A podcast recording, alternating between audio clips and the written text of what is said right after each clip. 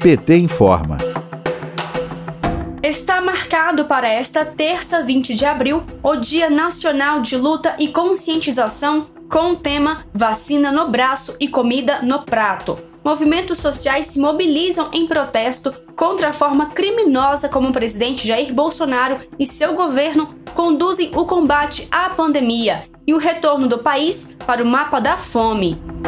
O governo Bolsonaro entrou atrasado na fila mundial das vacinas, aumentando ainda mais a tragédia provocada pela Covid-19. Já são mais de 375 mil mortos e quase 14 milhões de casos nesta semana. O novo auxílio proposto por Bolsonaro atende menos pessoas por menos tempo e com um valor que não compra nem meia cesta básica, não levando em consideração ainda que a população ficou quatro meses sem receber nenhuma ajuda do governo.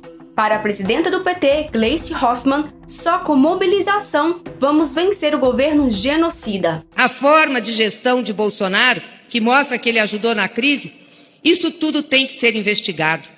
Que Bolsonaro é culpado por essas mortes. E enquanto ele continuar sentado naquela cadeira, nós vamos continuar tendo mortes nesse país.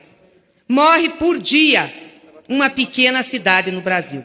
Já morreu uma cidade média. E nós chegaremos a uma grande cidade do jeito que a pandemia está sendo enfrentada. Não tem uma política de isolamento social, não tem distribuição de máscara, não tem a atitude do presidente que podia ser pedagógica para o povo. Não temos vacina. Podíamos ter comprado, não temos vacina. Como imunizar o povo e impedir que morra? É uma tristeza o que está acontecendo nesse país. O povo está triste. As pessoas estão tristes. A energia está ruim. A gente tem que mudar essa situação.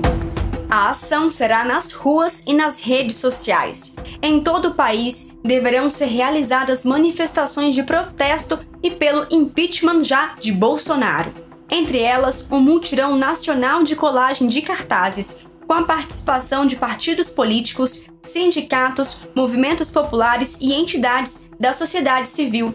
A ação vai traduzir o desejo mais urgente no momento, que é o da vacinação para todos e o combate à fome, que já atinge milhões de pessoas.